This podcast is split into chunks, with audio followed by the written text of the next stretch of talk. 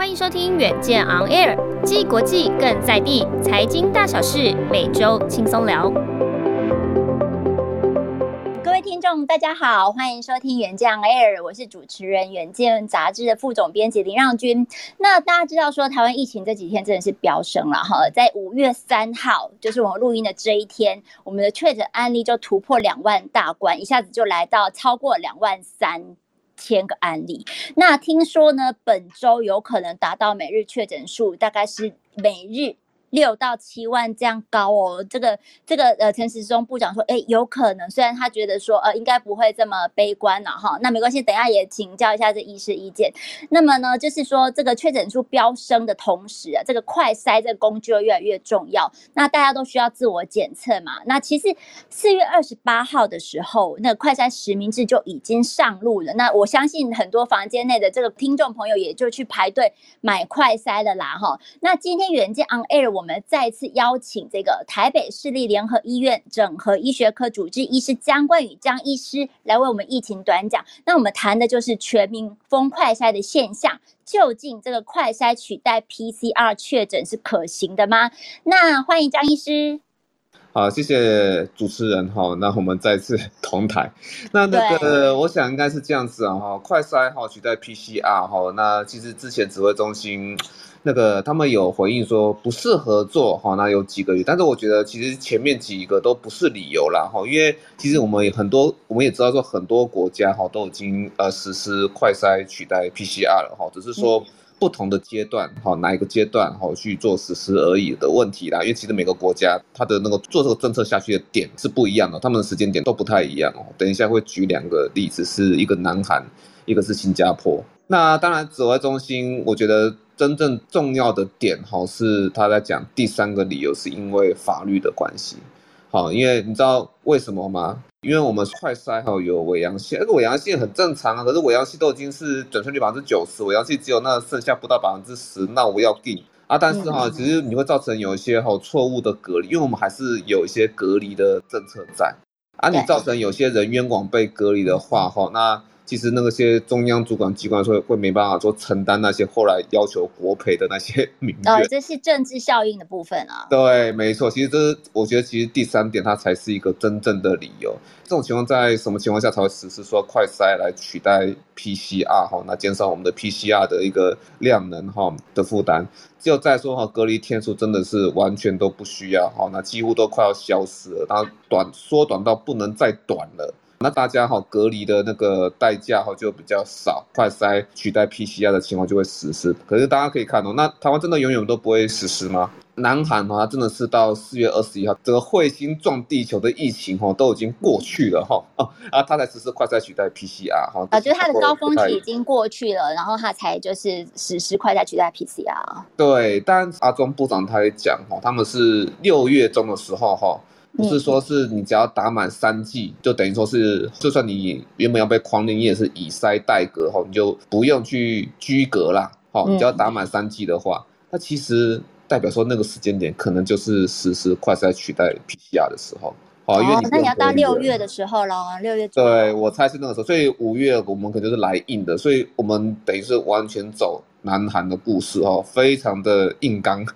非常硬刚，跟新加坡不太一样。新加坡他们是那在走向疫情的高峰之前呐，哇，那就他就是因为知道自己 PCR 量能要追不上了哈，他们就是提前哈就快筛取代 PCR。其实他们投入那个快筛的那个量吼，那比南韩还要来得多哈。南韩在 PCR 量能的最高峰哦，来到每一千人有十七点零四的人次的筛检量，那相当于全台湾的话有三十九万人次单日的筛检量，那个其实比我们指挥中心讲的量能哈十九万那还要。多了二十万、对啊，就是翻倍成长的。对，我刚刚讲说是每一千分之十七点零四，这是韩国最大的筛检量哈。那那个新加坡曾经投入到哈每一千人哈有五十一人次的筛检量，它就是到 PCR 的筛检量之后哈，它就退水了。为什么瞬间就退？哎，它还它那个确诊数还在往上爬，它为什么这样就退了？因为它这个时候就实施快筛取代 PCR，所以两个国家明显不一样。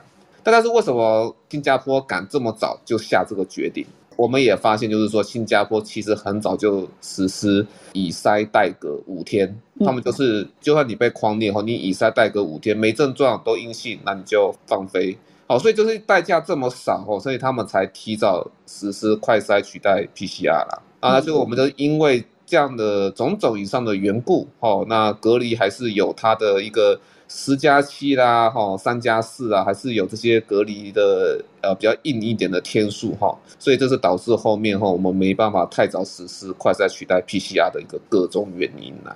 哎，所以医师，那你会觉得说六月中有可能是来到就是台湾疫情上相对是比较。高峰的一个呃期间，那你这样每日确诊的这个数量，你估是大概是多少啊？我们会这样看哈，大概哈每个国家的经验大概都是十五 percent 到二十 percent，甚至倒霉一点会到三十 percent 了。哦，那我想应该是四百万上下是跑不掉了，总感染的人数。那如果你要在七月哈，你要在夏天来之前哈退烧的话哈。那你就是六月其实也是高方面的时候，可是六月就是就是哈有有点锅子的余温呐，就是你吃那个锅物的时候哈，你那个水已经滚了啊，滚了可能就是像像是我们五月中的最高峰来临的时候，那可是那个时候你水滚了，可是你赶快把火把它降低，把它变小火。那六月的话就比较像是这样的状况，它就是正在那个退烧的初期，然后七月就整个都大退这样子哈。对，那最高所以要四百万哦，要有四百万人总总感染人数。对，这是目前大部分专家的共识啦哈。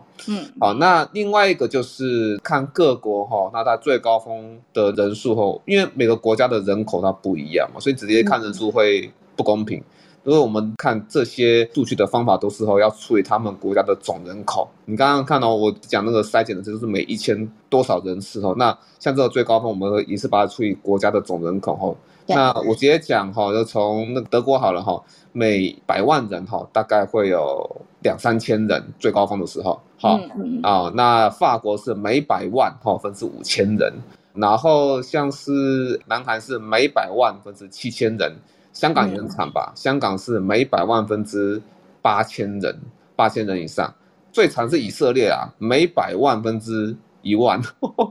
OK，好，对，那其实台湾算这些都很简单呐、啊。乘以两千三百万嘛，就乘以二十三嘛，哦，就这些最高峰的数字，你会发现哈，除非我们有够倒霉啦，哦，像以色列那样子，那可能就真的是超过，就就变成二十三万了哈，不然其他的话哈，都是你大概就乘以差不多五千、六千、七千，好，那你差不多就在大概是破十万是必然的啦，好，也很合理，好，因为你一定要累积一段时间是十多万，好，你才能够累积最后是。几百万的一个总人口数嘛，哈，但是你要到二十万，就稍稍微微有一点不大容易，对，因为你就是把刚刚就是最多就是七千、八千、九千，把它乘以二十三嘛，哈，所以你真的要超过两千，就是已经是有点倒霉的状况了啦，哈，基本上我觉得会破十万。大概大概在十多万，哦，大概就是我们大约大概五月中之后一个最常见的一个。你说每日确诊破十万这样子？对，每日确诊破十万。五月中之后的状况。对，没有错，没有错。对，因为其实我们现在总确诊的人口其实还不到十五万呢，所以就是如果说我们之后可能如果意思说，哎，我们总确诊到高峰可能要到四百万的话，其实还有很大段的一个距离，嗯、所以大家。真的是还没有真的开始 suffer 啊，就是还没有真的很很紧张的时候啊。对，没错没错，也不能说不是很紧张的时候，然后因为医院都在超前部署了哈。嗯，因为哈，我刚刚好像也也有跟主持人稍微讲到哈，我星期六其实又要进专责病房了。哦，对对对对，对，其实这几天也是爆出这个 PCR 挤爆这个急诊这量能的状况啊，就已经有传出来说一些重症没有办法受到一个。妥善医治或者被被排遣的情况，那医师其实你就在第一现场哎、欸，你们贵、嗯、医院，那这样所以台北市立的联合医院的现在的状况是怎么样啊？这个量呢确实没有办法消化吗？还是说已经在边缘？哦，在五月二号之前真的还蛮惨的，因为那时候还没有实施说无症状者哈，除非拿快筛阳，否则不能够去筛检 PCR 哈，你一定要先快筛阳才能够筛检 PCR，除非你有症状或是反正就。刚好其他员工哈预约的社区的 PCR 好，那否则就是不能够直接来 PCR 好，不然之前大家为什么防疫保单呐，或赶快来筛个阳性呐，各式各样哩哩抠抠的那种情况哈，或者担心的就来筛，然后筛了求心安这样子哈，嗯，真今天五月二号之前真真的整个筛爆，但是哈，我们也要知道哈，像南韩他们因为也是最后确诊还是要靠 PCR 嘛，哦，所以你最后该确诊的你不会躲过 PCR 这个程序，所以 PCR 量呢还最后还是会塞爆，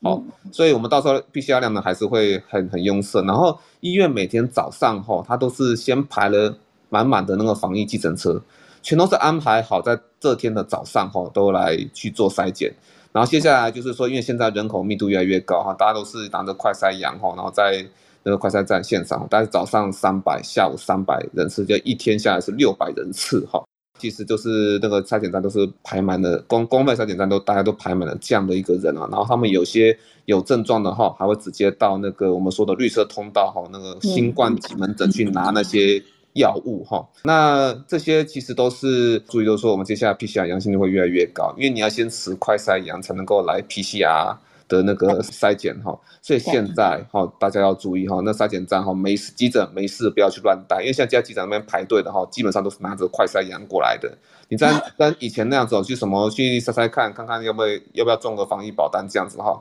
你这样子哈其实。原本没有被感染的话，那其实再排个队，你马上就被感染，因为你身边全部都。对，但是急诊的风险现在是风险密度是很高的啊。对对，没错。对，这样意思，所以你就说那个呃，其实六月中以后，我们的这个高峰过了之后，嗯、你会觉得说，可能台湾的状况是六月中过后比较适合用快筛取代 PCR 啦。呃，六月中之后，对，就是要隔离的那个代价哈、哦，变得比较少的时候了，就几乎快要没有什么隔离的时候，对、嗯，好、哦，有点像新加坡这样以筛代隔的状态。其实就是我觉得，如果说制度上的那些什么赔偿啊什么的啊，哈，那把它移除在一边的话，我一直觉得台湾现在其实就蛮适合的，嗯，哦。哦，因为新加坡就是因为这样，马上 PCR 量呢它就下来，而且哈，就是把 PCR 量呢让给那些哈风险因子比较高的人，那他们急需要有个 CT 值参考来判定说他们是不是要提早给予那些抗病毒药物，好，他们就达到了精简 PCR 量能的目的。好，但是我们显然就还是有背后很多制度结构上的因素啊，哦，所以。居格单照要延后，然后，然后对我我我我觉得确实，就是如果说快筛取代 PCR 的话，你后面很多 SOP 的流程都要改变，因为像上次其实医师也有提醒我们啊，就是说现在的制度是说，你必须要去医院 PCR 阳性之后，你后面的像是一些居格书开出来的这些所有的这个确诊的程序才会启动。那你就是说，如果说到时候我们要推快筛取代 PCR 的话，那等于是说你快筛阳性也可以有一些书面或者是说启动程序的一些证据力啊。是的，没有错。所以这个这个还需要很大很多的一个政策。很大的，我我当然之前也有讲说防疫保单的部分，其实我觉得那个是哈他们背后结构的问题啦。我也觉得很奇怪，说如果真的防疫保单认定你非得要 PCR，那你为什么不能够说快筛比取代 PCR 之后，你你你比如事后补验抗体就好啦？抗体 S 加 N 呐、啊，我就觉得这样子有些设计上很奇怪，然后不过没有关系啊，我觉得民间企业的东西船到桥头自然直哈，对啊，了解还是会有一些对策啦哈。对，好，我们看这个六月中这个时点啊，那接下来的话就是说，大家其实最近也在讨论新冠疫情嘛，哈，它现在是第五类的法定传染病嘛，哦，对，那对对对，那但是就是说，它因为现在因为 o v e r c r o n 的这个病毒看起来是比较是流感化的。这样的一个方向，所以它整体的重症跟死亡率已经降到万分之三以下了。所以呢，就是有人开始说，哎，那我们就降到第四类啊，或者是再往下降啊。那当然，我们这个指挥官陈志忠部长是说，目前的时机未到。那医师你怎么看呢？就是说，这个降级对我们的这个整体的医疗量能跟防疫工作的这个联动的影响是怎么样啊？我们现在哈有一种被迫违法的状态。被迫违法是怎么样？被迫违法就是哈，你要第五类法定传染病哈，一个最重要的一个定义就是你要二十四小时之内哈去上传通报。但是你在，但是你可能大概是一天差不多最多十几个人，你可以做到这样子吧？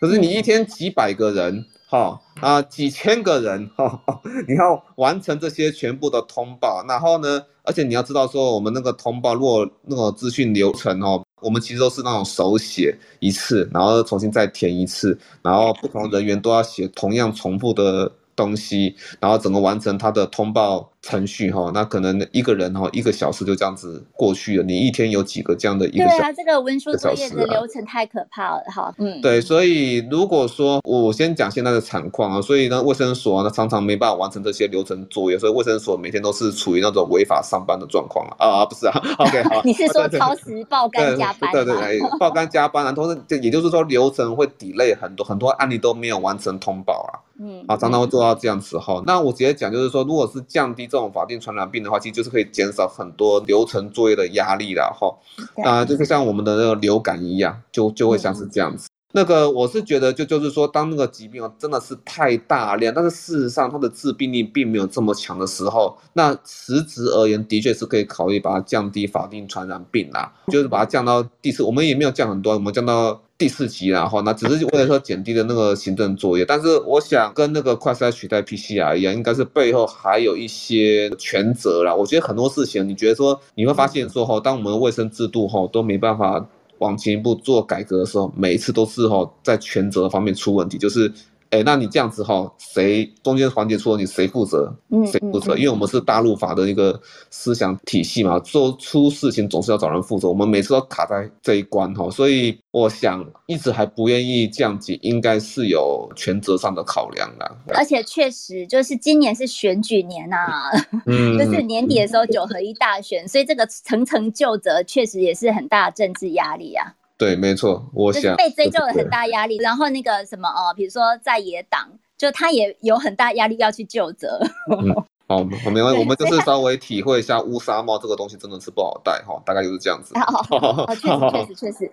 对对对，所以就是那这样，如果是降级，考虑到降级到第四类这个时间点，您的推估会是怎么样啊？我猜应该也是跟那个快筛取代 PCR 一样啊，哈，只要说啊，那就是六月中以后哦。对，我觉得是六月中以后了。但是我觉得这其实只要是通过后之后还是很适用，然后不管是那个 BA 点。我稍微讲一下，就是说，其实我们不会只有 BA 点 two 这个变异株。我像说之前那个 BA 点 one 到 BA 点 two 啊，把把大家给吓死了。可是后面可能还有南非最近有新的 BA 点 four、BA 点 five 哈，还有后面的好兄弟还在等着我们呢哈。但是希望说不会一系列的新的变种，对，一系列新的，希望不要说变成后面的又下夏天又挡住我们那个很难出关。但是事实上，只要说哈，我们真的做到降级，然后快筛也能取代 PCR 啊，那其实流感就是这样子。认定的，对，对不对？好，嗯，那你真的就在怕伪阳性的话，你就连续做两次快筛，精确度也到了百分之九十五啊，那甚至可以当成是 PCR 了哈。那其实到最后这个阶段呢，PCR 可能到某个程度，我猜在全世界可能会功成身退，它只是变当成说是学术上。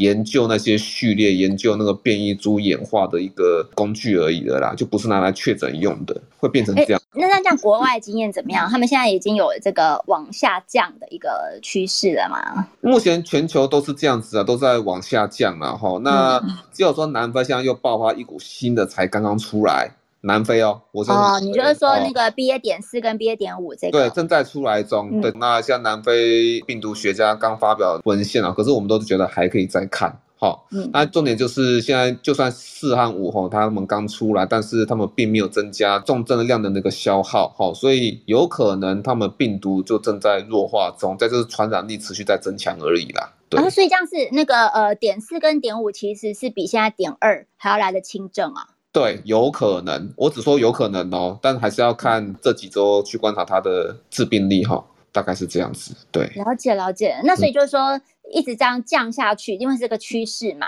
那就是可以不用设指挥中心了，嗯、是这个意思嘛？因为已经都不是紧急状态，已经变流感化啦。哎，有可能呢、啊。你不觉得指挥中心已经上了差不多哇两年多的班，他们也该放假了啦？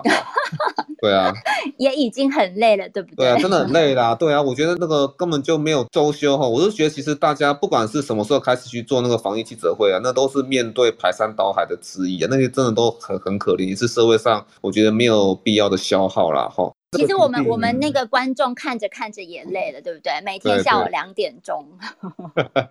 对，所以我总是觉得说啦，那个病毒不可怕，可怕的哦是人心呐。对啊，所以就是说啊，如果可以不要设指挥中心，哎，那这个每天两点就可能就不用这么的紧张。哦，现在哈，一个记者会。现在我真真的觉得说，大家真的是这种记者会看都看不完，资讯都很爆炸，然后你不只是指挥中心，你真的话还要说地方的那个疫情记者会也要跟跟着看，那资讯才会完整。哦、确实，嗯，对，都很累啊，真的。很累啊，对。那这样等于说，如果你没有指挥中心，你就是所有的这个事物啊、药物采购啊、疫苗啊、筛检，就是归建回到卫福部各单位来进行。未来是这样一个方向啊，对不对？对，一定是这样啊，一定是这样，没错，没错。嗯嗯嗯嗯，好，我们也是期待那一天。那这这真的就是一个共存的极致了，是不是？就是你已经承认它了，已经流感化了，所以你就是可以跟它就是一切啊，对啊，啊，流感不就是这样子吗？那意思，那最近也还是有人提到说，如果说我们比如说现在抢快筛嘛，哈，那抢快筛大家会想说，那我可以用更简便的工具啊，或者是说，其实现在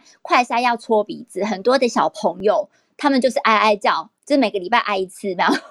那。所以这个唾液快筛，也就是我们说的口水快筛，就是你怎么看这样趋势？因为他现在也已经就是说可以宣布四月底有审核过关，要引进这个韩国的脱衣快筛试剂了嘛，对不对？所以未来脱衣快筛会不会就变成是另外一个呃筛检的主流？对，因为现在就是民众的话，可能还是大部分人都受不了那种，就自己去搓一下鼻子，尤其是小朋友，然后那种鼻酸酸的感觉，大概是只有医护人员或者尤其是耳鼻喉科那些朋友哈，他们比较能够 忍受。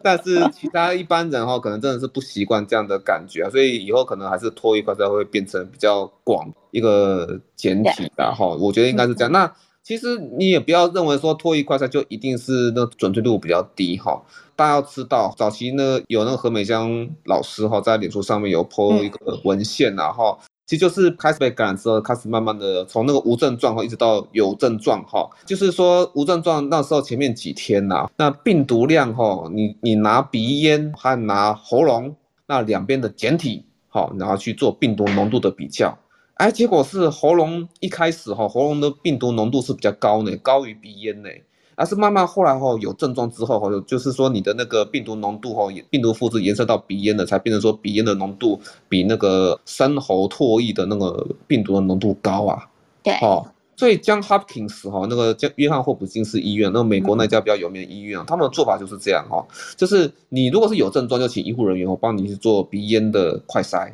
但是哈，如果你是我怀疑你是那无症潜在的无症状患者，就是哎，你这个可能有异调有接触啊，那你可能帮你做个 PCR 啦哈。这个时候就请你去做唾液，因为你这时候是无症状，就感染前面几天的时候哈，那可能做唾液反而比做鼻咽还要来得准哦，因为病毒量比较高的关系。哎，对对对，当然小朋友会有另外一个问题，就是说小朋友能够他真的知道什么叫生喉唾液嘛？那像我们那个老人家是天天都在咳痰，所以他知道什么叫咳老痰就很了解。对，所以一定要就是裁剪的方式要真的是要呃唾液的那个就是生喉的把它咳出来的。还行，就是我一般嘴巴的那一种口水，其实它的准确率就没这么高。对，没错，没错。应该就是说，一般的情况之下，哈，如果只是你嘴边的那种口水的话，那准确率可能会打折扣了。你还是要想办法咳出那个深喉唾液啦。这个就是小朋友他那个唾液检体，我想可能会比较难的一个点的。好啊，那这样子也是很可怜。那回到搓鼻子啊，搓鼻子可能会造成小朋友婴儿。小朋友真的是哦，那个确诊了哈，在病房都很麻烦。他不只是吐检体麻烦，他连那个打针哦都是地狱哈。哦，这是小儿科医师的地狱，对。真 的真的，我想你应该是会接触越来越多这样的一个小病人。不过也有提到说，就国外有提到某一些类型的这个，比如说口腔卫生习惯比较没那么好，例如他可能长期抽烟、嚼槟榔等等的，也会影响到他的一个唾液快筛的效果啊。我倒觉得还好哦，因为你说长期抽烟或怎么，就代表他身体条件比较差。身体条件比较差，到时候病情就比较严重，病人比较严重，代表说他病毒浓度比较高，也比较容易采啊，应该是这样才对吧？好，这个这个我觉得可以可以再看呐哈，因为这些人自身条件比较差的话，他们应该都全部都知道生活脱衣是怎么一回事。我只求他们知道生活脱衣是怎么一回事就可以了啦。咚咚咚咚是好，那所以就是说，可能因为因为之前我们一直都 delay，也不是说 delay 啦，就是比较少去这个呃去进口。或者是核准这种唾液快筛，之前是说还没有这样的一个急迫性，那但是现在看起来其实是有了嘛，哈，就是说比较是必须要大范围使用的这种急迫性。对，因为最主要就是说哈，因为你一直浪费，有我讲浪费可能也不好听，就是说你还要额外医疗人员一直在那帮大家去塞鼻子，哦、嗯，然后那现场如果说流鼻血的，就会像上次那个香港的、哦、对对对那个港星的一个争议事件，对对对对啦，就大家都。不希望这样子啊哈，那但是就是